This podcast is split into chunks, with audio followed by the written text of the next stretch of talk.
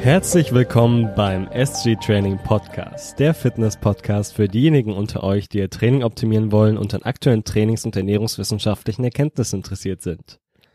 Welcome back, it's me again. Und ich bin nicht alleine, denn bei mir ist Octavian wieder.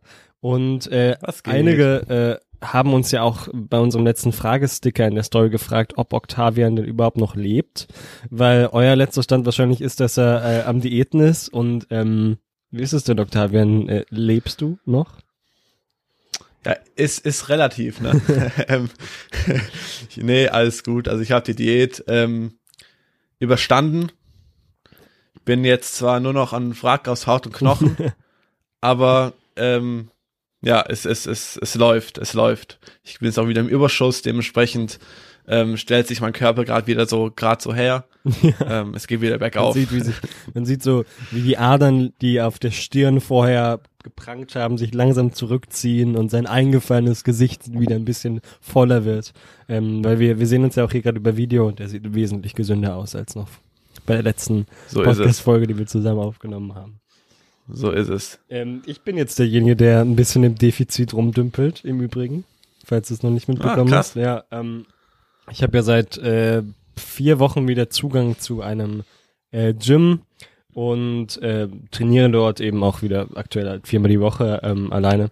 Und ähm, in dem Zug habe ich mir gedacht, vielleicht könnte man ja mal das überschüssige Gewicht der ähm, der Pandemie so ein bisschen loswerden. Äh, funny enough, da kam auch letztens eine Studie zu raus ähm, unter US-Amerikanern. Ähm, ich weiß nicht, hast du die gesehen, Octavian? Ja, ich glaube vorher sogar erst zufällig oder gestern. Ja, ich habe sie auch gestern gesehen tatsächlich. Ja, Irgendjemand genau, in unserer ja. Bubble hat die geteilt. Und ähm, ja, es haben auch wirklich, also in der Tendenz haben die Menschen auch eher zugenommen als abgenommen und auch da vor allem äh, Eltern und Essential Workers und äh, tatsächlich Generation Z Menschen. Also ich glaube Generation Z ist 1995 bis äh, 2005, 2010 geboren. We weiß ich irgendwie sowas, also so, ja. ja so im weitesten Sinne unsere Generation, ähm, haben am meisten zugenommen, ähm, äh, so im Verhältnis, und das ist äh, irgendwie auch ganz interessant zu bemerken. Äh, aber auf jeden Fall. Wie, wie viel hast du zugenommen? Ich, das, das Problem ist, meine Waage spiegelt das ja nicht wieder, weil ich ja im Home-Training äh, vor allem mein Unterkörper nicht adäquat trainieren konnte, ähm, habe ich halt zu Diätbeginn äh, irgendwas um die 77 Kilo gewogen, ne? Und äh, jetzt, nach vier Wochen Diät, wiege ich immer noch irgendwas um die 77 Kilo. Aber ich bin wesentlich leaner und meine, also ich nehme ja auch Maße und ähm, nicht nur Gewicht. Und ja. äh, die haben sich auch wieder annähernd normalisiert. Also Bauchumfang, Hüftumfang geht runter, alle anderen Umfänge gehen hoch. Ähm, aber Körpergewicht ist plus minus ungefähr gleich geblieben. Ja, ist doch ganz geil eigentlich. Ja, voll. Also läuft, läuft doch dann. Ja, ich fühle mich. Was für, was, was für ein Defizit fährst du? Ähm, ja, so ich versuche so pauschal irgendwas im Bereich 300 bis 600 Kalorien Defizit okay. zu sein. Ähm, aber ich meine, ich bin ja auch irgendwo ein alter Hase, was Diäten angeht. Ich nehme das auch nicht mehr ganz so genau. Ähm, und äh, versuche halt meinen Step-Count hochzuhalten. Vor allem ähm, und ja, esse eigentlich im Prinzip den überwiegenden Großteil meiner äh, Kalorien abends und sonst über den Tag halt hier und da mal nur ein paar Eiweiß-Servings und vielleicht ein bisschen ein Apfel oder so vom Training, aber sonst Na gut, kein Hexenwerk. Ja. Nice. Max Gauss-Lean, Schön. Also ich, es ist jetzt nicht so, als wäre ich äh, fett nach ähm, Fitness-Instagram-Standards, aber so ein bisschen leaner wäre natürlich schon nett. Ja, das stimmt mhm. schon ja, ist halt traurig, wenn Max halt von er ist nicht lean redet, ist er trotzdem leaner, als ich jemals sein werde. ist halt Powerlifting Lifestyle. äh, ja, trainingstechnisch bei dir? Wie läuft's? Ja, ähm, okay. Also ich bewege ganz gute Zahlen, aber motivationstechnisch ist es gerade bisschen, ja, es zieht sich halt langsam. Wäre so eine Gym-Atmosphäre schon wieder nice. Ja. Ähm, aber gibt gerade generell einfach Wichtigeres auf dieser Welt als ähm, die Öffnung der Gyms. Ähm, ja, und sonst hatte ich jetzt die letzten zwei Einheiten so einen kleinen Einbruch, so am Kränkeln bin ich gewesen, aber es hat einen guten Grund gehabt und zwar wurde ich halt geimpft. Mhm. Ähm, du bist einer dieser vor, Privilegierten anscheinend. Ja, genau. Ich darf, ich dürfte eigentlich auch gar nicht mit dir reden, so. Ja. Ich bin jetzt viel zu upper class. Ähm, ja, und ich glaube, also die Theorie ist so ein bisschen, dass ich halt da zwei, drei Tage im Nachhinein dann so ein bisschen schlapp und so weiter war. Aber sonst läuft's. Also, Also ich meine, ich zieh's trotzdem durch. das sind, also die Nebenwirkungen, die du ja berichtet hast, sind ja wirklich relativ human und äh, dass du Ja, überhaupt trainiert also- hast, ist ja auch, also ich meine, die meisten, die geimpft wurden, die kon äh, konnten danach nicht Nee, genau. trainieren. Also, dir ging schon ziemlich. Also ich habe einfach ein paar Sätzchen hier und da weggelassen, habe mich nicht so gut gefühlt. Also es ist Meckern auf ganz hohem Niveau. Ja. Jetzt gerade vor, vor allem in Lockdown-Zeit. Also es läuft. Ähm, aber ja, ja. Ich kann mich nicht beschweren nee, eigentlich. wirklich nicht. Nee. Ja, was bei dir gerade spannend ist im Training, finde ich ein bisschen zu beobachten, ist, wie ähm, du, wie wenig äh, Unterkörpervolumen aktuell überhaupt schon reicht, um dich enorm sore werden zu lassen. Das ist schon, also, Also es schon ist wirklich, es ist schon wirklich- verwunderlich. ja. Es ist wesentlich, es, Es ist, ist weniger wirklich- als in der Diät. das ist auch nicht mehr normal. Also das ist, ich, also ich, wir sind halt, haben halt normale Lauberbeuge wieder mit reingenommen und meine Soreness, also das war, Also Muskelkater-Rating ist die Soreness Ja. im Prinzip, ja? Genau. Also seit seit äh, Zyklusbeginn bin ich im lateralen Bereich vom Oberschenkel so geisteskrank sore und es geht nicht weg. Also ich kann, das ist echt, das ist und ich nehme das auch gar nicht mal in die Soreness mit auf, weil es so konstant da ist und es ist echt Hä, echt wie du gestört. nimmst es nicht Ja. mit in die Soreness auf? Ja, nein. Also es ist irgendwie so eine Grundsoreness ist seit Beginn immer da, Ja. so und die wird die die bleibt einfach, also Also ich ja. denke, es ist sicherlich zum signifikanten Anteil darauf zurückzuführen, dass wir jetzt halt die normale Lower-Kniebeuge wieder drin haben. Vorher Ja. hatten wir nur eine Variante drin, wo er eben ähm, Lower-Kniebeugen mit Ketten, wo eben der obere Anteil der Bewegung relativ schwer war und der untere e etwas leichter. Ähm, aber es ist nichtsdestoweniger bist du, also kannst du weniger ab, als wir es erwartet haben. Und ich meine, wir also arbeiten ja auch schon sehr lange zusammen. So, es ist jetzt ja nicht so, als würden wir da immer im Dunkeln tappen, so was deine Volumina angeht. Aber dieses Mal ist es schon überraschend, ähm, wie wenig du tatsächlich Ja, schon abkannst. Ja. Also in der Diät Ja. hast du ja schon irgendwie durchweg irgendwas um die elf Sätze gemacht im Schnitt, glaube ich, für kniedominantes. Unterkörpertraining. Und jetzt sind wir da gerade bei acht, glaube ich. ja. Drei Sätze Ja. Am einen Tag. Ja, acht, neun, irgendwie sowas. Ja. Ja, I don't Doch, know, das, acht, also ich bewege ziemlich das. Genau acht, ja, ich, ah, ja, gut, ja, gut. Okay, ja. Ja, also ich, ich, keine Ahnung, vielleicht ist ein Grund so ein bisschen, ich bewege halt, ist in den ganzen Übungen, die wir jetzt Home Training bedingt machen können, aufgrund eingeschränkter Möglichkeiten, relativ viel Gewicht Ja. und die sind auch alle mehrgelenkig und so weiter, also da ist die Fatigue vielleicht auch einfach höher, aber trotzdem Aber das komisch, war ja in der Diät vorher nicht anders. Also, Also, als, also das, ja, deswegen. ne? Es ist, äh, also ihr seht, selbst erfahrene Coaches ähm, tappen hin und wieder mal im, im Dunkeln und das ist auch gar kein Problem. Wichtig ist halt nur, dass man eben das wahrnimmt, die Daten eben sammelt, das dokumentiert und dann entsprechend darauf reagiert. Also wir haben dann halt relativ schnell zwei Sätze ähm, Defizit Split Squats rausgeworfen bei ihm, Gott sei Dank. Ähm, sonst wäre es Octavian vielleicht wirklich nicht hier.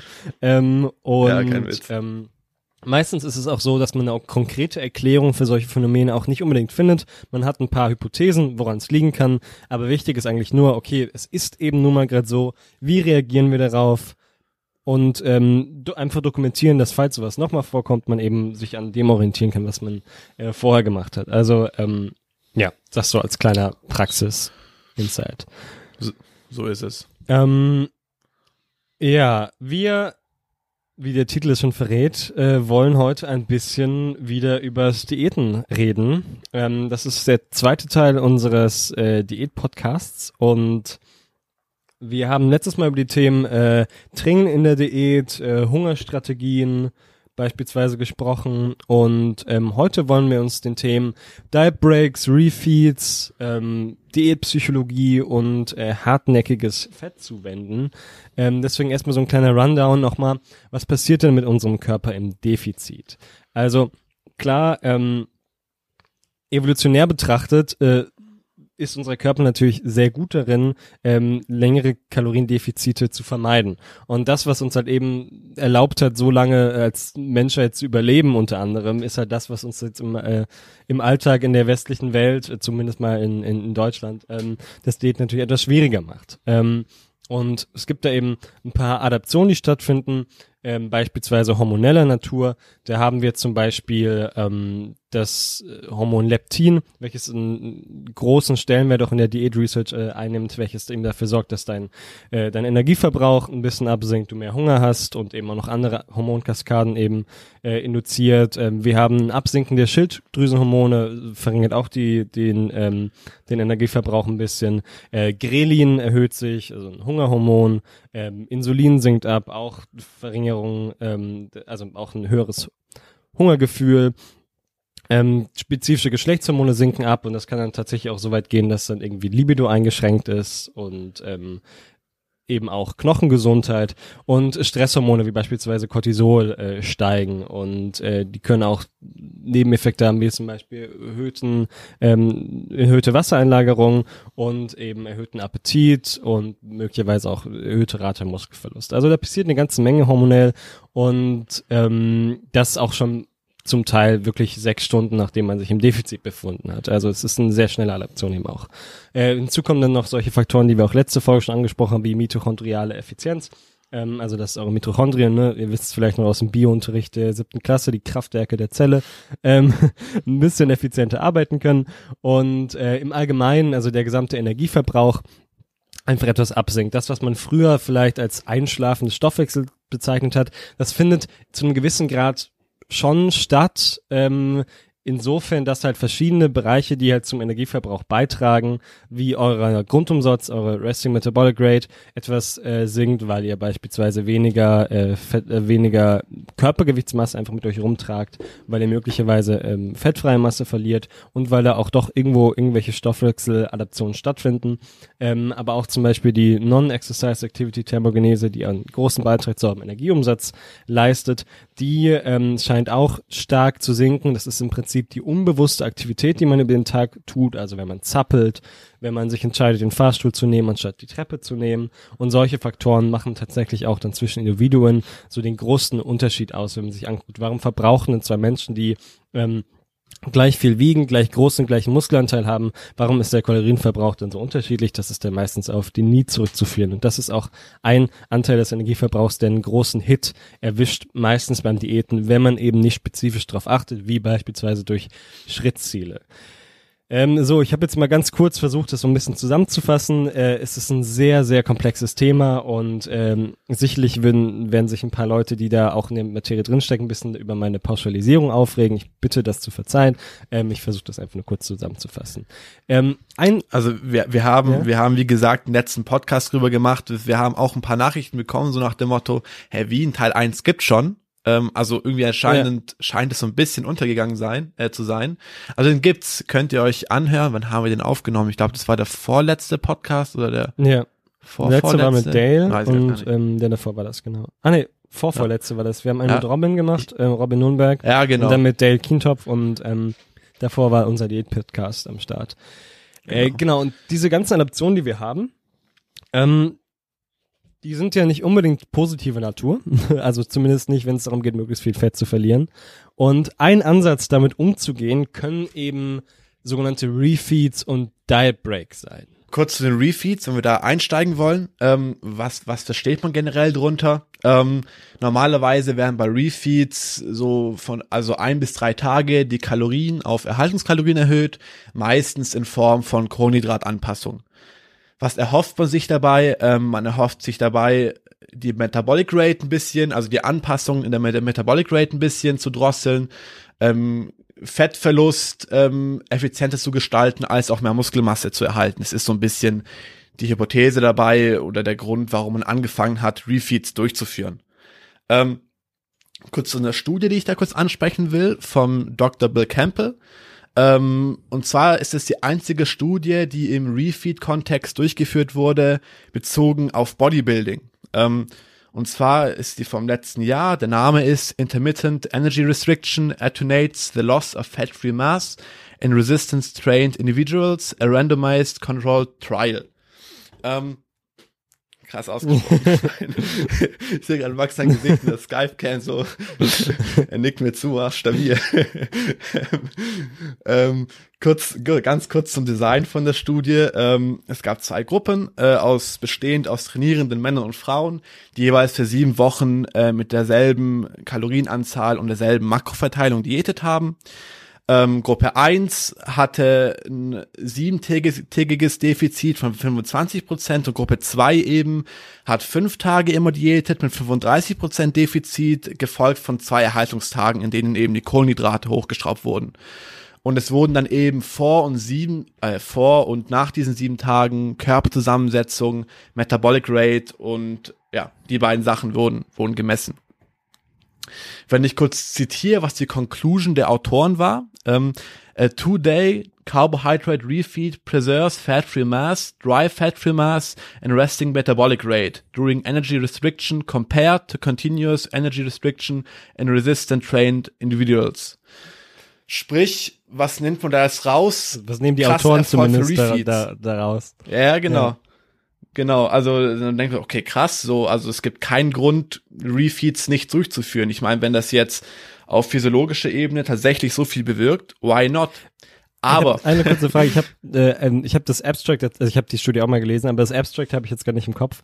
Haben die im Abstract angegeben, wie groß die Effektgrößen sind?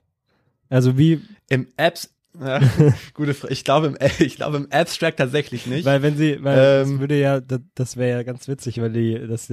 Ah doch, nee, nee, ich, ich, ich, ich schaue gerade nochmal rein. Im Abstract stehen tatsächlich Effektgrößen, aber ist komisch. ähm, also wa warum das komisch ist, äh, kommen wir jetzt zu. Und zwar, wenn man sich die Ergebnisse etwas genauer anschaut, sind die Unterschiede bezogen auf Fat-Free Mass und Resting mhm. Metabolic Rate erstens nicht signifikant und dementsprechend sehr gering. Und das einzig und, Signifikante ja, ja, wenn man sagt, das ist nicht signifikant, also in der Statistik, dann ist es so, dass es eine relativ hohe Wahrscheinlichkeit eben besteht darin, dass die Ergebnisse auf, nur aufgrund von Zufall eben unterschiedlich sind. Also nicht aufgrund von irgendwelchen tatsächlichen Ursachen und Auslösern. Also das, nur um das mal so ein bisschen einzuordnen. Genau. Ähm, einfach, dass nicht kausal ist quasi.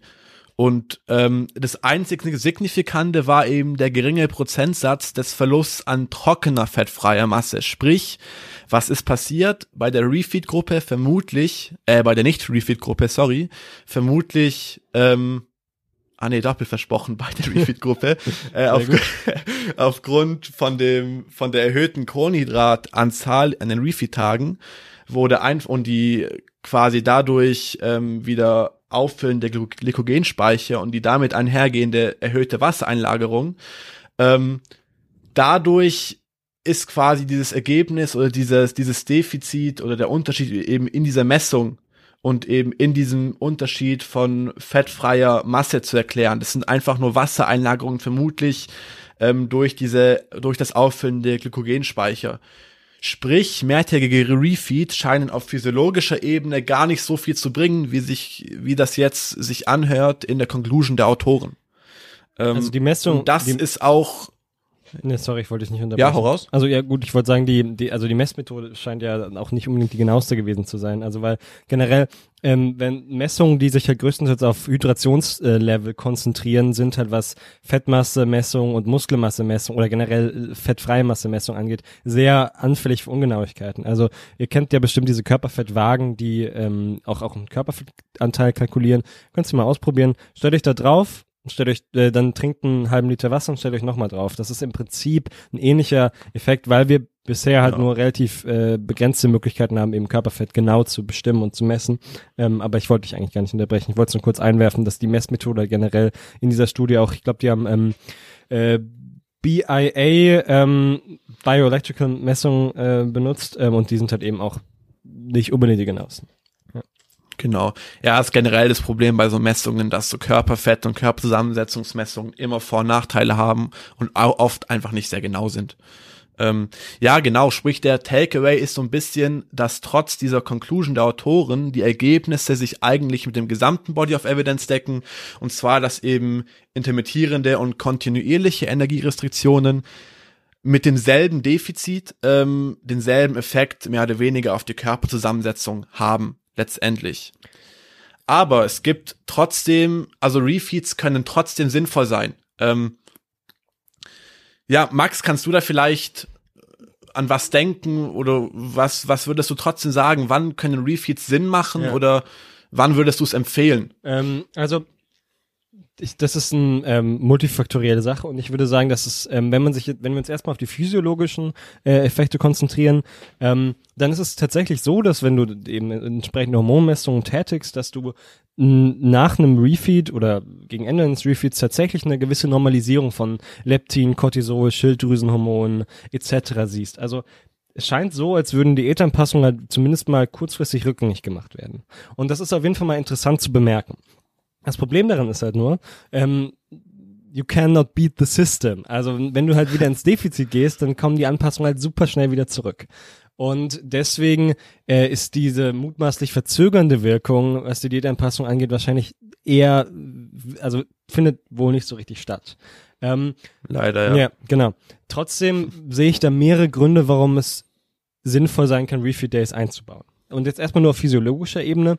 Ähm, weil wir ja durch ein Defizit ein erhöhtes Cortisol-Level haben und dementsprechend auch eine erhöhte Menge an Wassereinlagerung, ähm, kann ein Refeed Day sozusagen unseren Diät-Progress ein bisschen besser freilegen. Also dieser Effekt, dass du halt eben nicht linear Gewicht verlierst und äh, dann irgendwie von einem auf den anderen Tag plötzlich eine hohe Menge an Gewicht verlierst und dann auch wesentlich definierter und leaner aussiehst, das tritt dann meistens eben am, am Ende des zweiten Refeed Days äh, ein. Und dann kannst du eben eine replizierbare Messung auch tätigen. Also du, du nimmst deine Umfänge beispielsweise und kannst da die einzelnen Diätwochen gut miteinander vergleichen.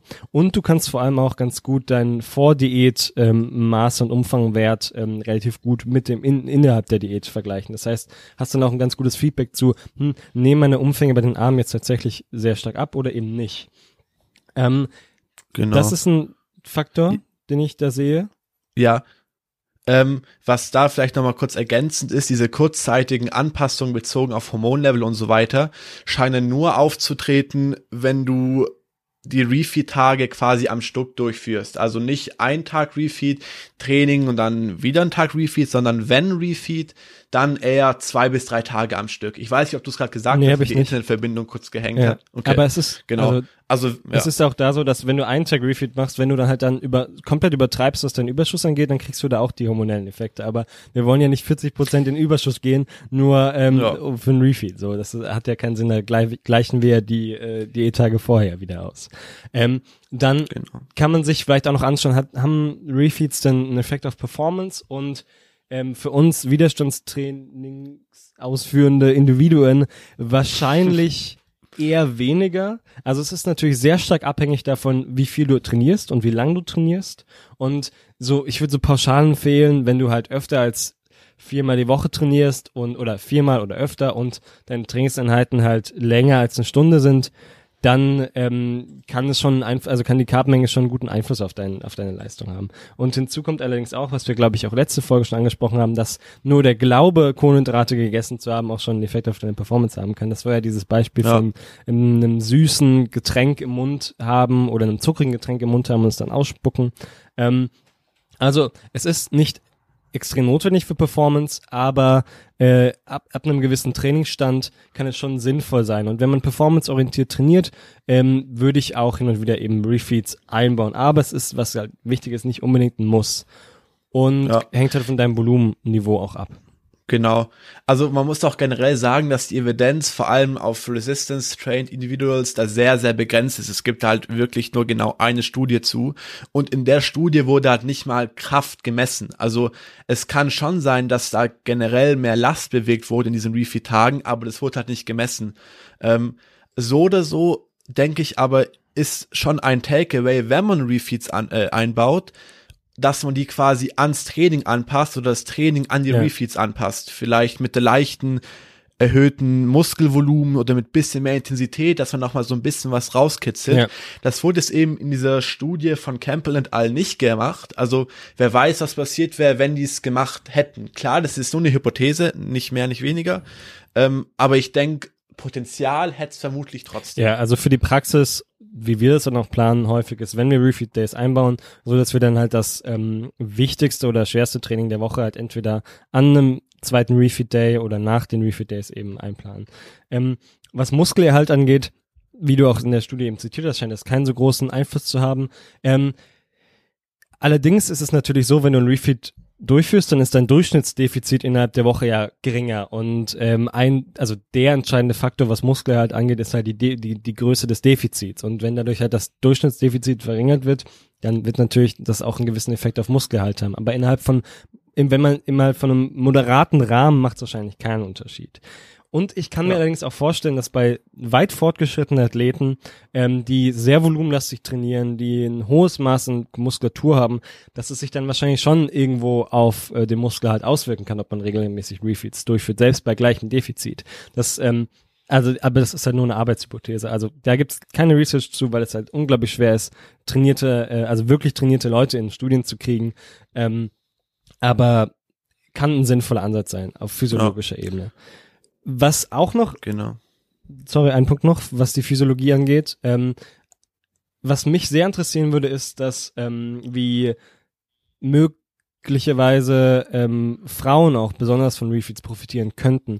Ähm, und zwar haben ja Frauen häufig das Problem, dass sie eben bereits auch nach einigen wenigen Wochen äh, Irregularitäten in ihrem Menstruationszyklus verspüren, die halt eben auch so weit gehen können, dass halt eine Amenorrhoe eintritt, also dass sie halt tatsächlich sogar ihre äh, ihre Menstruation verlieren. Und das kann halt eben große Probleme wie für die Fruchtbarkeit und die Knochengesundheit haben und auch weitere psychologische Probleme, die ich hier gar nicht anreißen will. Und ähm, da so eine dedizierte Studie mal an Frauen fände ich sehr, sehr interessant, ob man da das vielleicht dadurch ein bisschen bei gleichem Defizit ein bisschen verlangsamen kann und äh, da vielleicht ein bisschen mehr ähm, den Menstruationszyklus eben bewahren kann. Ähm, und das ist generell natürlich, also in der Wissenschaft ein Problem, dass, äh, also es wird natürlich besser mit der Zeit, aber dass viele Research eben also als Default an Männern durchgeführt wird und die, die Ergebnisse dann auf Frauen übertragen werden. Oder auch, dass eben die Kohorten dann nicht getrennt werden. Also da würde mich das sehr interessieren, eine spezielle Studie auch an Frauen zu haben. Ja, ja, das stimmt. Also ja, wir können nur mutmaßen, aber wäre wär sehr interessant. Hm, was vielleicht noch ein Punkt ist, bezogen auf ähm, Refeeds, ist, dass es potenziell vielleicht die Diätadherenz einfach verbessert, wenn man es lang diätet und es halt dann mal zwei, drei Tage hat, wo man wirklich ein bisschen mehr essen kann. Das ist auch ein Punkt, den man wirklich nicht, also nicht unterschätzen sollte. Ich meine, wenn man sich diese Studie anschaut, die ich jetzt angesprochen hatte, ist auffällig der ziemlich hohe Dropout. Mhm. Also es gab mhm. viele Leute, die die Studie nicht durchgezogen haben, ähm, beziehungsweise die Diät und einfach irgendwann aufgehört haben. Man muss auch sagen, es waren Studenten meistens ja. und da ist es vielleicht generell kann vielleicht der eine oder andere nachvollziehen, eher schwer. Ähm, aber ich meine, wenn es eine Möglichkeit ist, dass man langfristig bei einer Diät bleibt und die nicht abbricht, ähm, auch wenn es vielleicht einhergeht mit ein bisschen langsameren, langsameren Körpergewichtsverlust, angenommen das Defizit ist dementsprechend etwas geringer, ähm, ist es vielleicht trotzdem ein Trade, den man da eingehen kann. Muss man eben individuell, individuell gucken. Wobei es eben auch Menschen gibt, deren Adherenz nicht unbedingt so viel von Refeeds profitiert. Also ich hatte da auch schon AthletInnen, ähm, bei denen es so war, dass dass die eher so ein bisschen rausgebracht hat, wenn sie eben ähm, dann mal wieder zwei Tage mehr essen konnten und sie danach eher mehr Lust hatten, noch mehr zu essen. Wobei ich schon sagen will, in der Tendenz, äh, hier und da ein paar Refeeds einzustreuen, ist wahrscheinlich tendenziell etwas besser für die Adherenz und das gibt ja die Studie auch ein bisschen so wieder. Ähm, aber es ist kein Muss und das kann man auch nicht so krass pauschalisieren. Ähm, ich würde auch noch ganz gerne was zum Framing sagen, weil viele würden jetzt vielleicht auch sagen, hm, äh, Refeed ist das nicht irgendwie auch das gleiche wie ein Cheat Day oder ein Cheat Meal? Und da würde ich ganz klar sagen, nein, weil ein Refeed sollte man am besten so betrachten, als ist er ein Teil der Diät. Also es ist ein, ein, ein Tag auf Verhaltenskalorien, den du innerhalb deiner Diät dir erlaubst, um deinen Diätfortschritt zu verbessern. Und dein Diätfortschritt hängt ja auch im hohen Maße von deiner, von deinem psychologischen Stu Zustand und deiner Adherenz eben ab. Und ein Cheat Day, also schon allein der Name Schummeln, suggeriert dir, dass du eben mit deiner Diät tatsächlich aufhörst oder sie unterbrichst für diesen einen Tag. Und ähm, ich bin da zwar absoluter Laie, aber so die Research im Bereich Framing und Sprache und Selbstwirksamkeitserwartung, die ähm, die Induzierten suggeriert ja auch, dass das Ganze für die Motivation eben sinnvoller ist, wenn du dir diesen Tag eben als Teil dieser Diät vorstellst. Und ähm, das würde ich dann eben auch versuchen für mich zu nutzen und eben diesen Begriff Cheat Day komplett aus meinem Vokabular verbannen. ähm, aber Octavian, hast du ja, schon mal genau. irgendwie ähm, die Erfahrung gemacht und einen Cheat Day irgendwie gemacht in deinen alten Bro-Science-Tagen? Ich? Nee. Ja. Nein, Spaß. ja, also Cheat Days nicht. Vielleicht nochmal kurz ergänzend, um das nochmal ein bisschen abzugrenzen. Also Cheat Days sind auch oft verbunden mit einem heftigen Kalorienüberschuss. Ja. Und Refeeds eben nicht. Also das ist in den Erhaltungskalorien ist ein riesiger Unterschied. Ich meine, so ein Überschuss von, weiß ich nicht, paar Prozent kann schon dein Diät-Progress ordentlich verfälschen. Ähm, vor allem also kurzfristig. Also paar Prozent eben, wahrscheinlich nicht, aber so 25 Prozent aufwärts halt. Ja, genau. Ja, ja, ja paar viele Prozent. ähm, ja, also ist, ist ein großer Unterschied. Und ja, ich habe Cheat Days nie gemacht, äh, nie durchgeführt, weil ich da für mich ja nie das Bedürfnis auch hatte, äh, beziehungsweise es mir nicht zugestehen wollte. Ich hatte dafür so ein paar Fressattacken ähm, nachts in meinen alten Diätzeiten, wo ich quasi ah, echt so um vier Uhr nachts, ah ja, vier Uhr nachts aufgewacht bin und einen Hunger hatte und wirklich nicht mehr schlafen konnte und einfach ein Bedürfnis, irgendwas zu essen und dann, ähm, ja, hat sich mein Mitbewohner immer nachts erschreckt, wenn er vom Feiern kam, wenn so ein halbnackter Gorilla in der, in der Küche stand am Kühlschrank ähm, und irgendwas in sich reinstopft. Ähm, ja, aber Cheat Days hatte ich nie. Die anderen haben Fressattacken nach dem Saufen. Octavian hat sie mitten in der Nacht vom Diäten. ja, also das Ergebnis ist das gleiche, aber die Ursache eine andere. ja. ähm, also ja, also sowas doch nichts auf Alkohol zu verzichten. nee, scheiße. ähm, ja, also ich hatte, also muss auch sagen, meine Diätzeiten, also meine Diätzyklen sind immer ziemlich kurz und knackig normalerweise. Und ich meine, in einer vier Wochen Diät, was willst du das großartig irgendein Cheat Day einbauen? Also das Bedürfnis, so krass war es nicht. Ähm, ja, ich denke, sowas ist vor allem interessant, wenn es auf eine langfristige Idee zugeht, wo sich das, dieses Bedürfnis halt echt ins Unermessliche steigern kann, wenn es schlecht läuft. Ähm, ja, aber in so einer kleinen Diätzeit eher nebensächlich. Ja, also was man natürlich noch dazu sagen sollte, wenn ihr jetzt Bodybuilder seid und gerade äh, mit eurer Contest Prep fertig seid, euren Wettkampf hinter euch habt, gerne die ersten paar Tage so viel essen, wie ihr nur könnt, weil ihr braucht, um halt wieder auf gesunde äh, Körperfettlevel zu kommen. Weil im Prinzip ist das ja eine, eine, eine selbst auferlegte Abhungerung.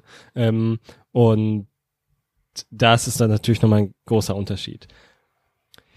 Ja, wir haben jetzt äh, ja viel über Refeeds gesprochen, also ein bis drei Tage Haltungskalorien und da ist es sicherlich auch mal interessant, was wäre denn, wenn man jetzt diese Refeed-Dauer verlängert auf ein bis zwei Wochen und dann reden wir tatsächlich über so eine Art Diet Break, ähm, indem wir halt eben auf Erhaltungskalorien essen für mindestens mal eine Woche. Und äh, man könnte jetzt natürlich annehmen, okay, ein Refeed bringt jetzt vielleicht nicht so viel, um mittelfristig die metabolischen Adaptionen und hormonellen Adaptionen auszugleichen, aber vielleicht ist da ja ein Diet Break effektiver. Also vielleicht brauchen wir einfach mehr Zeit auf Erhaltung. Ähm, und da habe ich auch eine Studie mitgebracht, äh, nämlich Continuous versus Intermittent Dieting for Fat Loss and Fat-Free Mass Retention in Resistance Trained Adults. Und ähm, Und äh, die Studie, die hat mein ähm, Nerd-Herz auch etwas höher schlagen lassen, weil äh, da wirklich super viele Daten gesammelt wurden und im Prinzip alles, was man sich nur wünschen konnte. Und der Praxisbezug auch so hoch war, so dass ich dann auch selbst mich da erstmal voller Freude dran gesetzt habe und aus den Daten irgendwie versucht habe, noch ein paar, äh, mit denen noch ein paar statistische Tests zu machen, um halt herauszufinden, ob, ob ich da noch irgendwelche anderen schlimm, ähm, Informationen da irgendwie rausziehen kann. Ähm, und ja, also dieses Paper habe ich euch mitgebracht. Ähm, hochaktuell, kam, glaube ich, letzten Monat ähm, im Preprint raus. Und ähm, Autoren sind Jackson Pierce, Eric Helms et al. Und äh, also zumindest bei Eric Helms sollte ja vielen von euch was sagen. Der ist ja ähm, in dieser Evidence-Based Bubble, in der wir uns aufhalten, einer der führenden äh, Trainingswissenschaftler. Und äh, ich persönlich finde ihn auch sehr, sehr sympathisch ähm, und ein cooler Typ einfach. Ähm, und äh, dementsprechend hat dieses Paper auch sehr viel Praxisbezug. Ähm, also so zum Design. Wir hatten zwei Gruppen und ähm, die eine hat eben zwölf Wochen kontinuierlich diätet, also ohne Diet Breaks, ohne Refeeds und dann drei Wochen Erhaltungskalorien gehabt. Die andere Gruppe hat jeweils drei Wochen diätet, eine Erhaltungskalorienwoche, bis sie eben auf 15 Wochen kam. Und so können wir halt jeden einzelnen Zeitpunkt miteinander vergleichen. Das heißt, wir können gucken, wie sind diese Gruppen miteinander vergleichbar am Anfang der Diät, wie ist es denn am Diätende, also bei der Diet Break Gruppe nach 15 Wochen, bei der kontinuierlichen Gruppe nach 12 Wochen, aber auch, wie ist es denn bei beiden Gruppen nach 15 Wochen? Kann es zum Beispiel sein, dass sich die hormonellen Werte irgendwie tatsächlich sogar günstiger verhalten, wenn du kontinuierlich diätest und dann drei Wochen Haltung machst oder wenn du immer wieder Erhaltung einstreust? Oder welchen Effekt haben überhaupt so Erhaltungsphasen nach einer Diät? Also weil es ist ja auch in dieser Bubble ähm, relativ populär, dass man eben nach einer Diät auch nochmal irgendwie eine Maintenance-Phase ähm, einschiebt, bevor man wieder in den Überschuss geht. Also wird zum, vor allem so von Leuten wie Mike Israel popularisiert. Und da haben wir jetzt äh, erstmal relativ gute Daten zu. Ähm, der, wenn man sich die Studie jetzt anguckt, was haben wir da so für äh, Effekte beobachten können? Also tatsächlich gab es äh, Überraschungen auf was Muskelerhalt, äh, Erhalt, Fettverlust und äh, generelle äh, metabolische Adaption angeht, keine wirklich signifikanten Unterschiede. Ähm, also es schien da keinen großen Unterschied gemacht zu haben, ob man eben Diet Breaks durchgeführt hat oder nicht. Ähm, wenn man sich jetzt mal so ein bisschen mehr ins Paper eingräbt und sich mal anguckt, wie hat sich zum Beispiel Leptin ähm, verhalten, dann kann man beobachten, bei der kontinuierlichen Gruppe, da ist es von Woche 1 zu Woche 12 um knapp 25 Prozent gesunken, was auf jeden Fall substanziell ist und nach drei Wochen Maintenance dann nur noch um 10 Prozent gestiegen. Ähm, dazu muss man jetzt natürlich sagen, dass der größte Faktor dafür, wie viel Leptin man überhaupt äh, produziert, davon abhängt, wie viel Fettmasse man hat, weil ähm, Leptin wird größtenteils von Adipose Tissue freigesetzt und wenn du halt weniger Fettmasse hast, hast du weniger Fettzellen und dementsprechend wird weniger Leptin freigesetzt. Das heißt, du kannst deine Post-Diät-Leptinwerte auch nicht so gut mit deinen äh, Pre-Diät-Leptinwerten vergleichen. Ähm, kurz, kurz zum Einstreuen mhm. nochmal, also Leptin ist ein Hungerhormon. Also genau, haben ja. wir am Anfang ja angesprochen. Also nicht nur Hungerhormon, ja. also es ist also das hat einen Appetit äh, senkenden Effekt, sondern aber genau. hat allerdings auch noch viele andere Effekte, löst einige andere Hormonkaskaden aus und hat auch Effekte für deinen Energieverbrauch. Haben wir ja ganz am Anfang des Podcasts auch schon erzählt. Ja. Ähm, und in der ähm, Diet Break Gruppe ist das Leptin nach 15 Wochen eben auch um 25 Prozent gefallen. Das heißt, äh, da gab es wohl keinen Nettounterschied. Und ähm, ebenso hat sich das Ganze auch bei der Resting, also bei dem Energieverbrauch, bei hormonellen Anpassungen etc. Ähm, ist das eben auch alles so passiert. Also da gab es keine wirklichen Unterschiede. Ähm, das ist jetzt natürlich ähnlich wie bei der ähm, Refeed Research und ähm, für uns bedeutet das dann, okay, also wenn man jetzt nur aufgrund der Argumentation der hormonellen ähm, Adaption Diet Breaks einschieben würde, dann macht das wahrscheinlich keinen so großen Unterschied. Ähm, vielleicht, wie gesagt, bei Frauen, keine Ahnung, haben wir keine Daten, sollte ja. man sich mal genau anschauen. Ähm, in der Tendenz was, ging, was, ja? Was aber, also ich finde, das, also es war ja diese, diese Diet Break Geschichte war ja ziemlich im Hype ähm, und das Ergebnis von diesem Trial war ja, wie es so, also wenn ich es richtig interpretiere, relativ überraschend, weil diese, diese. Ja, genau, also weil also es gibt ja zwei ganz große Studien, die sich mit dem Thema, also ganz groß ist relativ, aber zwei große Studien, die sich mit diesem Thema beschäftigen. Und die zweite war eben diese Metador Study ja. aus 2018. Und da war das Ergebnis kommen, eben. Ja. Ah, ja, okay, dann genau. will ich dir gar nichts vorwegnehmen. Genau, also ähm, bei dem kann man sehr gut vergleichen. Ja, ja ähm, genau. Genau. Also in der Tendenz ging die Richtung, was jetzt eher empfehlenswert ist, basierend auf dieser Studie sogar eher dahin, dass es besser ist, lieber so schnell wie möglich die Diät hinter sich zu bringen und dann meinetwegen ein paar Wochen auf Erhaltung zu verbringen. Dann hat man zumindest auf was Muskelverlust und Muskel äh, und Fettverlust angeht, ähm, gleiche Effekte. Ähm, Allerdings muss man natürlich noch hinzufügen, dass die Teilnehmer in dieser Studie alle in einem relativ moderaten bis leicht erhöhten Körperfettbereich waren. Also alle so im Bereich 25 Prozent. Das heißt, es ist, lässt sich nicht 100 Prozent darauf übertragen, wie es jetzt eben bei äh, leaneren in Individuen aussieht. Und es gab zwei sehr große Effekte, die für die Diet äh, Breaks in der Diät sprechen. Und zwar einmal war das Desire to Eat, also wie viel Lust du auf Essen hattest bei der Diet Break Gruppe wesentlich geringer und ähm, der Hunger war in der kontinuierlichen Gruppe auch wesentlich höher. Also um mal die Zahlen so tatsächlich mal in Kontext zu nehmen, äh, auf einer Skala von ähm, 0 bis 100 in so einer, ähm, in, in einem Index, den man benutzt, um halt zu messen, wie groß eben der Hunger ist, also über so einen Fragebogen, ähm, da hatte die kontinuierliche Diet-Gruppe am Anfang äh, einen Wert von 19,1 und am Ende einen Wert von 62. Bei der Diet Break Gruppe war der Wert am Anfang 24, also ungefähr in der gleichen Größenordnung, aber am Ende war er bei 34 nur. Also wenn man Probleme mit seinem Hungermanagement hat, dann scheint, scheinen regelmäßige Diet Breaks wesentlich überlegen zu sein. Und, und die, also die Begründung dafür lässt sich ja auch mechanistisch messen in dem Fall, glaube ich, da quasi ein Sättigungshormon ähm, quasi gemessen wurde und der Unterschied zur kontinuierlichen Dietgruppe da ziemlich ähm, stark war, dieses Peptid YY, was ein Sättigungshormon ist, und da ja. gab es eben relativ große Unterschiede. Und das Das war so das einzige Hormon, was so wirklich sie, sie unter, unterschiedlich genau. waren in, in, den zwei Gruppen, ja genau. Ähm, und äh, die Ad Adherenz, also die Dropout-Rates beispielsweise und wie genau die Kalorienziele äh, erwischt wurden, er war auch in der Diet Break-Gruppe ähm, wesentlich höher. Ähm, das heißt, wenn man ähm, das jetzt äh, für seine eigene Diätpraxis äh, übernehmen möchte, dann ist es wohl so, dass wenn du generell Schwierigkeiten mit deinem Hungergefühl hast oder damit dich generell in Diäten zu halten, dann scheint es schon sinnvoll sein, Diet Breaks einzulegen. Also wenn man sich auch mal anguckt, Recreational Diets, also Diäten von Leuten, die halt eben nicht äh, sehr routiniert Kraftsport machen und sehr routiniert auf ihre Ernährung achten, die versagen zu einem sehr hohen Anteil. Das heißt, auch vor allem für die Leute, die da nicht so krass drinstecken, scheint es sinnvoll zu sein, hin wieder mal Diet Breaks zu machen. Und ähm, dieser psychische Vorteil, dieses nicht so essensfokussierte, ähm, das kann auch vor allem bei niedrigen Körperfettanteilen sich, denke ich, sehr vorteilhaft auswirken. Ähm, ja, du hast vorhin die Matador-Studie anges angesprochen, auch die ähm, mhm. war so die erste ähm, große Diet-Break-Studie eigentlich und ähm, da waren gab es wohl sehr große Effekte dahingehend, dass die Diätgruppe halt ähm, bessere Werte hatte, was Fettverlust und Muskelhalt anging. Allerdings haben die halt auch einfach doppelt so lang diätet wie ähm, wie die ähm, kontinuierliche Diätgruppe. Und und ja auch, auch ein Unterschied war, ähm, was vielleicht auch, also ich, ist auch wieder eine Hypothese, aber da war die Diät, also die Pause der Diet Break auch doppelt so lang. Also die war zwei Wochen statt eine Woche. Vielleicht mhm. hat das auch nochmal irgendwelche Effekte. Da wird einfach mehr Research benötigt. Ähm, genau.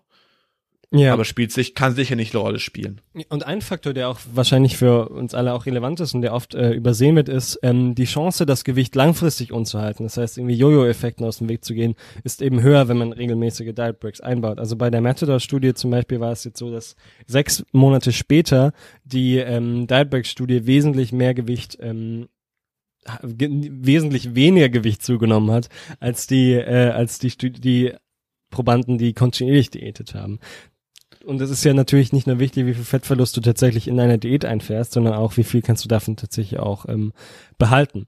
Ähm, genau. Dementsprechend, ähm, ja. Nee, sag, red, red weiter. Ich wollte dann noch was kurz zum Fazit mäßig sagen, aber. Ja, dementsprechend, wenn man fort. generell schon, danke, äh, Probleme hatte, dass man äh, nach einer Diät relativ schnell wieder nach oben geschossen ist mit dem Körperfett, ähm, kann es sein, dass man sich über Diet Breaks als Hilfestellung ähm, später leichter machen kann, nach der Diät auch das Gewicht unten zu halten. Aber so genau. was die physiologischen Faktoren wie Trainingsleistung, Muskelhalt, Fettverlust angeht, macht es wohl keinen so großen Unterschied. Aber ich meine, wie gesagt, selbst wenn das physiologisch keinen großen Unterschied macht, ist positive Auswirkungen auf die Diätadherenz eigentlich schon Grund genug. Also das ist jetzt, ja. ja. Und was vielleicht nochmal anekdotisch vielleicht begründet zu erwähnen ist, dass viele Leute mit so einem, wie sagt man, Sprint-Pause-System besser fahren, weil wenn, wenn du jetzt Side Breaks einbaust, kannst du potenziell ein aggressiveres ähm, Defizit fahren. Und das kann sich dann oft positiv auf die Motivation aus, ausüben, wenn du quasi ein aggressiveres Defizit fährst, da dann quasi echt sprintest und dann eine wirkliche Pause machst, im Vergleich zu so einem kontinuierlichen Joggen, wo du dann bist, vor allem zum Beispiel bei Frauen vielleicht irgendwelche krassen Fluktuationen auf, auf der, auf dem Gewichtsverlauf hast und so weiter, was sich alles positiv auf die Motivation ähm, auswirken kann. Und das hast du eben jetzt zum Beispiel bei Frauen mit einem krasseren Defizit ähm, oder größeren Defizit tendenziell weniger. Ähm, genau, muss man einfach individuell gucken, auf mit was man besser fährt. Ja, du meinst, du meinst, der momentan temporäre Fortschritt ist einfach äh, sichtbarer und greifbarer, wenn man erst ein genau. bisschen radikaler diätet und dann ja. lieber eine Pause einlegt. Ja, ich bin bei Frauen bin ich mehr, also da, da würde ich, also finde ich bisschen schwierig, das Ganze zu beurteilen, weil eben ein hohes Defizit bei Frauen auch nochmal disruptiver sein kann als bei Männern. Mhm. Ähm, aber da, also man sollte ja generell kein zu aggressives Defizit fahren, ähm, selbst wenn es äh, nur relativ kurz ist. Nee. Ähm, also die Range, die Range sollte immer noch zwischen 0,5 und 1,5 Prozent Körpergewichtsverlust. Ja, ja. und in dem Rahmen, genau, also, und in dem Rahmen genau. dann kann man etwas aggressiver vorgehen und dann komplett die, den, den Sprint rausnehmen und dann eine ja. kurze Pause einlegen. Ja, ja. Ähm, also ich habe da auch ein, ein Beispiel. Also ich habe einen Trainee, der wirklich Probleme hat, motivationsmäßig, wenn es, wenn es stagniert oder diese Sprünge macht im Gewichtsverlauf, die du nie ganz beseitigen kannst. Aber in dem Fall bietet sich vielleicht so ein Sprint-Pause-System einfach an, wenn du merkst, okay, es geht wirklich voran. Und nach drei Wochen habe ich dann wirklich eine Pause, die auch vollkommen okay ist, weil es danach wieder ordentlich vorangeht. Ja, das so finde ich in der Studie also vom auch so toll, dass ja. sie halt da auch wirklich sehr praxisnah sind, weil es gibt sicherlich Athleten, bei denen man das mal so machen würde. Drei Wochen Diäten, eine Woche Pause. Ähm, und dann wieder drei Wochen Diäten, eine Woche Pause.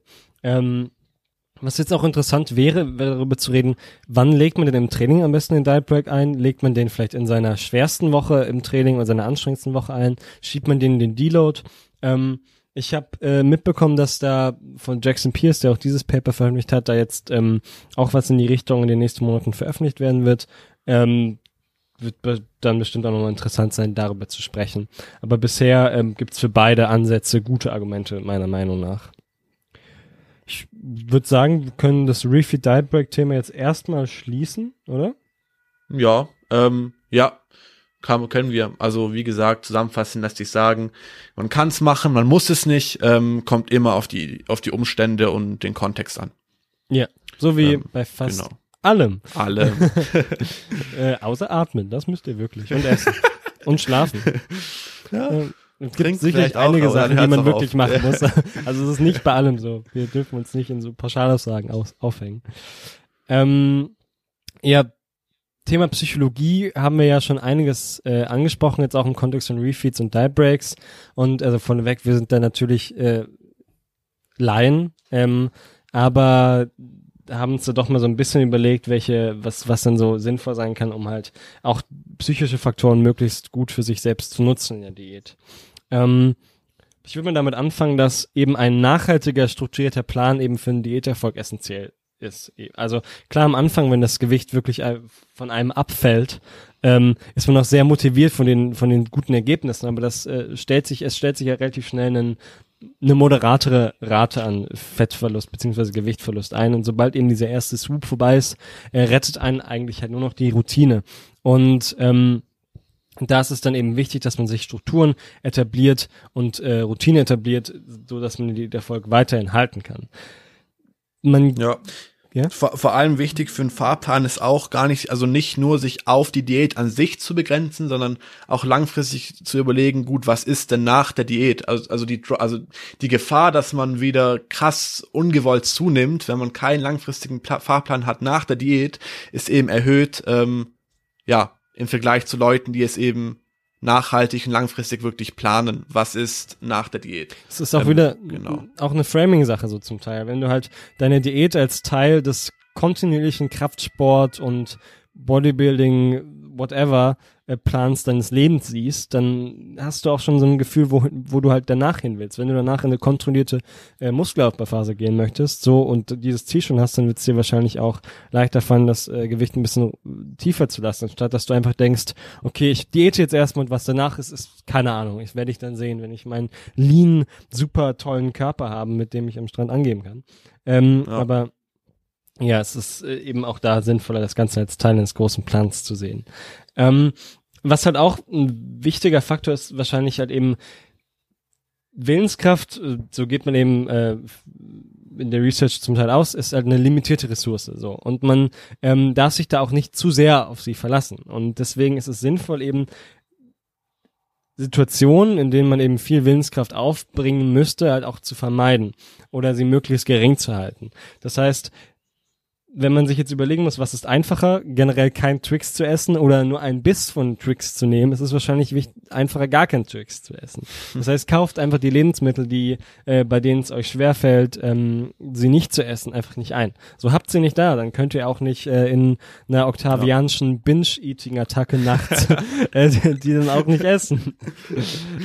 Ja, so ist es. Also es wird auch ganz oft auf Social Media so dargestellt, so nach dem Motto, ey, wenn ihr irgendwie so krass drauf seid, dass ihr sogar bewusst irgendwelche Lebensmittel nicht einkauft und die vermeidet, dann seid ihr voll essgestört so. Aber es ist halt, ich meine, es ist einfach eine klug, es ist klug, was zu vermeiden, was euch in Versuchung führt. Ja. Ähm, also es ist einfach eine, eine sehr sinnige Strategie, die man da auf jeden Fall mittel- oder lang, also mittelfristig auf jeden Fall mal fahren kann. Ähm, genau. Ja, also das sehe ich auch so. Und ähm, also ich weiß nicht, ob wir das letzte Folge schon angesprochen haben, es gibt ja diesen funny ähm, äh, Junkfood-Effekt, das, äh, also es gibt zumindest ein Paper dazu äh, und ich kann auch gar nicht bewerten, wie aussagekräftig es ist, aber es ist äh, relativ äh, funny, eben, dass sich da die Leute Bilder von Junkfood angeschaut haben und tatsächlich dann äh, in der Selbstevaluation nach diesem, äh, nach dieser Exposure zu Foodporn eben auch weniger ähm, Cravings hatten. Also ich persönlich kann das in meiner eigenen Erfahrung nicht bestätigen, aber ähm, vielleicht hilft's euch ja. Äh, kann man ja ich weiß, ich, ich, ich weiß doch noch, wo du mir das vorgeschlagen hast in meiner äh, schlimmen Diätzeit. Da hat er ja auch so, der Junge hat auch einen Schuss nicht gehört. Ich schaue mir doch jetzt keine, keine äh, Food-Videos an. Soweit kommt's noch, aber habe ich dann tatsächlich gemacht, ob ich wollte oder nicht. Äh, genau, so lässt sich eigentlich die SG Training Diätstrategie zusammenfassen. Radikal Diäten, aber wenn man Hunger hat, dann Food Videos anschauen. Ja, so ist es. Ja, und ja, was vielleicht nochmal zu sagen ist hier zu diesem ähm, Versuchen zu vermeiden, dass mindestens genauso wichtig ist, äh, versuch, also man sollte versuchen, rational und auch langfristig zu denken. Also wenn man sich zum Beispiel abwägt, so nach dem Motto, okay, was ist jetzt? Ich esse das, das Stück Schokolade, dann geht's mir kurzfristig gut. Danach habe ich vermutlich ein krass schlechtes Gewissen und der Erfolg wird mittel- oder langfristig ein bisschen gedämpft. Ähm, sollte man einfach in der Lage sein, ein bisschen abzuwägen. Natürlich ist das leichter gesagt als getan, weil also so eine Objektivität zu behalten ist oft nicht einfach, vor allem mit dem Fortschreiten der Diät, wo man einfach sich ziemlich fühlt wie Müll und auch oft nicht mehr in der Lage ist, wirklich rational oder objektiv über Sachen drüber zu schauen. Wobei, und also wenn du jetzt ist, nur vier, ja. vier Wochen diätest und moderat diätest, ja. sollte das nicht passieren. Ja, also das geht. Klar, klar. Also es ist natürlich immer im Kontext zu sehen, ähm, immer auf die Dauer und so weiter bezogen, ähm, aber nichtsdestotrotz ist oft eine objektive Komponente ähm, ja, sehr, sehr hilfreich, einfach weil man da so ein bisschen psychischen Ballast abgenommen bekommt. Ähm, jemand anderes macht sich die Gedanken und man hat aber nochmal eine objektive Komponente, die den Fortschritt und so weiter objektiv bewerten kann und einen in die richtige Richtung führt. Kann auch gut klappen, wenn man das alleine macht, ähm, aber oft, vor allem bei Anfängern, ähm, die jetzt nicht genau wissen, yo, wohin soll ich, wie mache ich das, ähm, schadet es nicht, sich da so eine objektive Komponente ähm, an die Hand zu holen generell so eine soziale Connection ähm, ist sehr viel wert in so einer Situation. Also such dir jemanden, der eben auch gerade diätet oder engagier dich meinetwegen in einer Gruppe in, in Social Media. Das ist so ein schöner positiver Effekt von sozialen Medien. Ähm, und äh, such dir Alliance-Genossen, mit denen du deine Erfolge und dein Leiden eben teilen kannst. Das ist, äh, hat einen sehr hohen Faktor für deine äh, Motivation und kann auch ein Coach sein, muss es nicht, aber Sachen alleine durchzustehen ist meistens immer schwieriger, als wenn man es gemeinsam macht. Und ähm, ja. Deswegen kann man ja auch dran denken. Was, Live doch, was doch ein, ein, ein Basic-Ding ist, das wir gar nicht ist gerade angesprochen haben, ist ganz einfach, trackt euren Progress und trackt, trackt euren Gewichtsverlauf etc. Also wenn ihr das nicht aufgenommen habt in der Vergangenheit, wenn ihr jetzt ein halbes Jahr diätet, ähm, kann sich dann diese eine Woche, in der es halt negativ läuft, euer Bild von eurer Diät so krass verfälschen, ja. weil euch der Progress gar nicht bewusst ist, den ihr in den Wochen davor gefahren habt, in den Monaten davor gefahren habt, dass ihr da auf den falschen Weg gelangt. Also dokumentiert dokumentiert euren Fortschritt, eure Maß, euer Körpergewicht, ähm, so gut es geht. Ja, das haben wir, haben wir in der letzten Folge auch schon viel darüber gesprochen, auch über Aussagekraft von Daten. Aber generell, wenn es um Motivation geht, ist es sicherlich sinnvoll, möglichst viele Daten zu sammeln, auch damit man den Progress eben möglichst gut sichtbar machen kann einfach. Und genau. eben sich auch in schlechten Zeiten mit seinem allgemeinen guten Progress trösten kann. Okay, ich glaube, wir haben jetzt abschließend erörtert, wie es so um Refeeds und Diet Breaks in der Diätplanung steht. Und damit wollen wir unseren Deep Dive äh, zum Thema Diäten in der zweiten Folge mit dem Thema als Schwerpunkt jetzt beenden. Äh, es wird noch mindestens eine weitere Folge geben und da wollen wir dann ein bisschen sprechen darüber, wie halte ich denn mein Gewicht langfristig unten, wie kann ich den sogenannten Jojo-Effekten vorbeugen und äh, welche Typen von Diäten gibt's denn? Gibt's da vielleicht welche, die eher einen höheren Vorteil haben fürs Diäten als andere?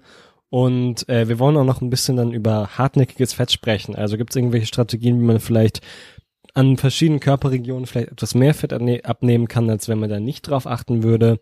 Und äh, ja, kann man über Lokalfett verlieren und so weiter. Also schaltet gerne wieder bei der nächsten Diätfolge an. Und ähm, jetzt haben wir noch unser Q&A und unser Get Out. Ähm, so ist. Ich habe äh, eine Frage mitgebracht, Octavian. Ja, okay. Und zwar, äh, wie geht man denn mit Verletzungen innerhalb einer Diät um?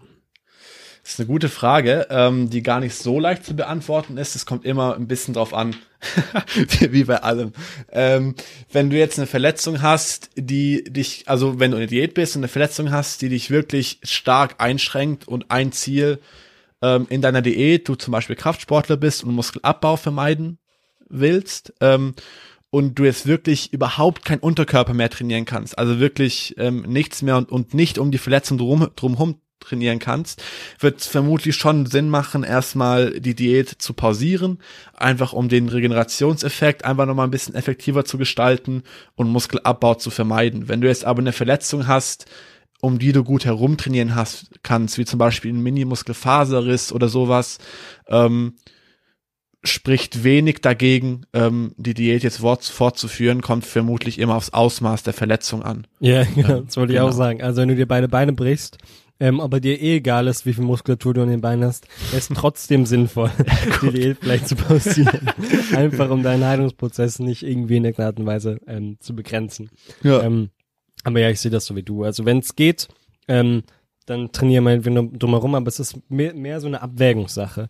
Also wenn du jetzt in der Bodybuilding Prep bist und tatsächlich keinen Unterkörper mehr trainieren kannst, aber du unbedingt an dem Wettkampf teilnehmen willst, na gut, dann wirst du halt das in Kauf nehmen müssen, dass dein Unterkörper nicht so gut aussieht äh, bei deinem oder nicht so muskulös aussieht. Gut ist natürlich immer eine Wertung, die wir hier nicht äh, anführen wollen, aber ähm, dass du halt möglicherweise schlechter platzierst, als du könntest.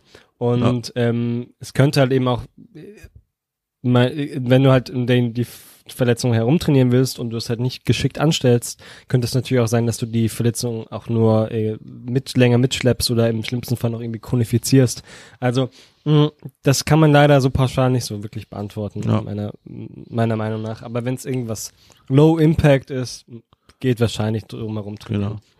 Schon. Kurz vielleicht ähm, nochmal kurz Ergänzung. Es gibt auch Evidenz zu Thema Muskelerhalt bei einer Verletzung.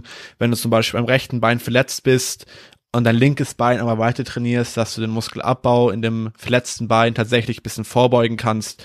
Ähm, genau. Also das ist, kann man auch auf jeden Fall mit in die Praxis nehmen. Ja. Unser Körper ist super darin, Asymmetrien irgendwie auszugleichen. Ja. Ja gut, dann habe ich dir auch eine äh, Frage mitge mitgebracht, Max, wer hat's gedacht? ähm, und zwar, wie verhindert man am besten Muskelabbau in der Diät? Was, was kann man da so machen? Also ich würde da stark auf unsere letzte Folge zum Diäten äh, verweisen, wo wir über das Training in der Diät sprechen. Ähm, aber kurz zusammengefasst, erstens, ähm, wieder eher psychologisch, Framing, ähm, nur weil du in der Diät bist, heißt es das nicht, dass du nicht mehr Fortschritte machen kannst und nicht auch noch trotzdem vielleicht Muskulatur aufbauen kannst. Und mit diesem Mindset solltest du auch in die Diät gehen. Also such dir meinetwegen ein paar Übungen, die sind vielleicht auch etwas neuer, so was deine Trainingshistorie angeht. Und in denen willst du dann wirklich besser werden, stärker werden. Und wenn du dich da versuchst halt darüber dein Training danach auszurichten, dann kannst du halt darin auch noch gut Fortschritte machen und es macht halt auch einfach noch mehr Spaß. Also wir hatten ja auch darüber gesprochen, dass vielleicht so eine kraftlastigere Trainingsphase in der Diät hin und wieder Sinn machen kann, einfach deswegen, weil du dann einfach mit mehr Fortschritt aus der Diät rausgehst. Nicht, weil notwendigerweise eine Kraftphase notwendig oder wichtig wäre, auch wenn es da jetzt ja neuerdings Research dazu gibt, dass es sich vielleicht gar nicht, also es vielleicht gar nicht so schlecht wäre. Wobei man auch sagen muss, wenn du jetzt eine Kraftphase reinpackst und dementsprechend das Volumen pro Muskelgruppe niedriger ist, ähm, musst du halt abwägen, weil sich das tendenziell nicht so cool auf Muskelerhalt auswirken kann im Vergleich zu einer Phase, wo du jetzt wirklich Fokus auf Muskelerhalt legst und dementsprechend das Volumen tendenziell höher ist als in der Kraftphase vielleicht. Also du musst es halt dann so machen, dass du, wenn du halt bei einer Kraftphase halt schwere auch invasive Grundübungen ausführst, dass halt deine Assistenzübungen, mit denen du den Rest deines Volumens akkumulierst, dass die halt dann ein möglichst gutes Reiz-Ermüdungsverhältnis ja. haben. Also wenn du jetzt im Gym bist und vorher halt meinetwegen verschiedene Kniebeugevariationen gemacht hast für den Unterkörper, dann machst du vielleicht in dieser kraftlastigen Phase schwere Kniebeugen und als Assistenzübung danach halt nur noch Beinstrecke, was halt eine nicht besonders invasive Übung ist. So. Also damit die, das Reizimmunungsverhältnis des ganzen Unterkörpertrainings halt immer noch im Rahmen bleibt. Ähm, und der zweite Faktor, der wahrscheinlich der wichtigste Faktor ist, was Muskelverlust angeht, ist halt einfach das Defizit nicht zu hoch setzen. Also ähm, wenn man in diesem in dieser Range bleibt, eins, also 0,5 oder meinetwegen 0,25 bis 1,5 Prozent Körpergewichtsverlust pro Woche, abhängt natürlich nach Körperfettniveau und nach Dauer der Diät, ähm, dann sollte man relativ gut ohne Muskelverlust äh, durch die Diät kommen. Also Muskelverlust ähm, tritt in normalen, moderaten Körperfettbereichen bei klugem Training nicht auf eigentlich. Also ich kenne da persönlich ja. jetzt keinen Fall. Ähm, irgendwann, wenn du halt wirklich sehr, sehr lean bist, wirst du wahrscheinlich nicht drum herum kommen, vielleicht hier und da ein bisschen was zu verlieren. Ähm, aber das ist dann natürlich eine Sondersituation. Ja. Was auch nochmal ergänzend ist, ist ein hoher Proteinkonsum. Also ich mhm. denke, so die, die, die Top 3, also Takeaway, progressives Krafttraining, angemessenes Defizit und angemessener Proteinkonsum, so zwei bis 2,4 Gramm fest, ja. pro Kilogramm Körpergewicht. Und dann ja. solltest du da wirklich ja, auch gerne, also meinetwegen auch mehr. Also ähm, ja. Proteinkonsum ist nach oben offen. Also mindestens zwei würde ich in der Diät schon ansetzen. Ähm, je nach, also wie gesagt, wenn ihr sehr, sehr übergewichtig seid, müsst ihr das nicht. Aber man kann ja nicht immer die ganzen Disclaimer ähm, einbringen. Ähm, aber das ist sehr gut zusammengefasst, ja. Nice. Gut. Dann würde ich sagen, kommen wir zu meiner persönlichen Lieblingskategorie, nämlich unserem Get Out. Ähm, Get Out. Octavian, hast du äh, ein Get Out mitgebracht? Ja, ich gehe gern spazieren. Nein, Spaß. Nein. Das, ist das schlechteste Get Out, was ich jemals gehört habe. Richtig versaute Kategorie, also das hört sich jetzt hier niemand mehr an. Ähm, ja, tatsächlich habe ich was ganz Cooles, glaube ich. Und zwar habe ich jetzt wieder im Sinne ähm, der deutschen Meisterschaft, die jetzt ansteht, äh, bisschen Falls mit, sie stattfindet. Ja, ja, die jetzt theoretisch ansteht und noch angekündigt ist, sagen wir es so. Ähm, ein bisschen mit Mental Training angefangen. Ähm, und da habe ich einfach wieder gemerkt, ähm, wie beruhigend und cool Meditation ist. Also ich habe da wirklich angefangen, so vorm Schlafen gehen oder was, einmal am Tag, wirklich zum Beispiel zehn Minuten mich nur auf meinen Atem zu konzentrieren, beziehungsweise meine Aufmerksamkeit eben bewusst zu lenken. Und das beruhigt mich so sehr. Also ich bin generell ein sehr verkopfter Typ, der auch Probleme hat beim Einschlafen. Und ich habe gemerkt, wenn ich wirklich dadurch vorm Schlafen zur Ruhe komme, ähm, ja, hilft das mir, hilft das mir sehr. Und auch außerhalb des Mental Trainings im Sinne von einer potenziellen Kraft oder Performance-Steigerung ist Meditation, denke ich, eine coole Sache, die jeder gerne mal ausprobieren kann, wenn nicht sogar sollte. Ja, also ich würde jetzt kein, kein Imperativ anwenden, aber ähm, in der Tendenz hilft das schon sehr vielen Leuten. Ähm, besteht dann Mental Training dann im Prinzip nur aus Meditieren, weil dann verstehe ich nicht so ganz, was, also dann wär, wirkt das für mich eher wie Mental Relief und nicht Mental Training, ja. aber. Nee, das ist quasi auf mehreren Schritten aufgebaut. Also es fängt damit an, ähm, Aufmerksamkeit bewusst zu lenken und sich auf eine Sache zu konzentrieren und auch immer wieder zu diesem ähm, Punkt, auf den du dich quasi aufhängst, zum Beispiel der Atem zurückzukommen ähm, und enden äh, also dieses Mental Training endet quasi in der letzten Phase in der Visualisierung von Wettkampflifts. Ah, ähm, okay. Genau, das ist so quasi schrittweise aufgebaut. Ein Ziel ist dann sozusagen, wenn du dann auf dem Wettkampf bist, ähm, möglichst optimal in diese Zone zu gelangen oder dieses mhm. Flow-Erlebnis, dass du quasi nur noch diesen Lift an sich erlebst, in der Lage bist, alles andere drumherum auszublenden, um wirklich maximal performen zu können. Das ist so ein bisschen der Gedanke dahinter. Ja. Genau. Ja, also Vincent hat sich damit ja auch mal sehr, sehr, sehr intensiv befasst. Ich denke, wir werden bestimmt mal in der zukünftigen Folge äh, auch mal ein bisschen darüber reden, wie man vielleicht seine mentalen Kapazitäten dafür nutzen kann, um bestmöglich zu performen und da halt eben versuchen, sowohl anekdotisch als auch äh, researchmäßig da alles irgendwie ein bisschen zusammenzufassen, ähm, weil das sicherlich kein zu vernachlässigender Bereich ist, wenn es halt um High Performance eben geht. Äh, fürs wahrscheinlich fürs äh, mundane, normale Training nicht so unbedingt ähm, relevant, aber wenn man halt eben so wie Octavian gerade auf dem Wettkampf hinarbeitet und Octavian auch ein sehr, sehr guter Athlet ist, wenn man das, äh, wenn man das so sagen kann. Kuss. Ähm, zumindest das Potenzial hat, ein sehr guter äh, Athlet zu sein am nächsten Wettkampf auch, ähm, dann kann sich das schon anbieten. Ähm, mein Get Out ist, äh, im Prinzip eine kleine Rache an Vincent, denn ähm, da wir unsere Fehde haben, er immer Bücher mitbringt und ich meistens irgendetwas, das man nicht äh, durchs Lesen konsumieren muss, sondern vielleicht auch hören kann, habe ich dieses Mal ein Buch mitgebracht, um euch allen zu beweisen, dass auch ich lesen kann. Ähm, und zwar habe ich. Ähm, meinst, du, meinst du ein Hörbuch? Nein, Spaß. Nein. Allerdings hängt da der Rattenschwanz dran, dass Vincent mir das Buch geschenkt hat, aber das wollte ich eigentlich nicht erzählen. Äh, und zwar ist es ähm, A Brief History of Time von äh, Stephen Hawking. Und ähm, also tatsächlicher Physikunterricht liegt bei mir ja auch schon wirklich äh, etwas, ist schon etwas her. Allerdings ähm, mache ich in der Uni auch gerade so ein äh, Physikmodul und in dem Zuge hat sich das ja auch ganz gut angeboten, das zu lesen. Und ich muss sagen, dass ich äh, neues Interessengebiet für mich äh, gefunden habe, was ich wirklich unglaublich spannend finde. Ähm, und ähm, habe mir jetzt in, in dem Zuge auch wieder ein paar coole Physik-Podcasts angehört.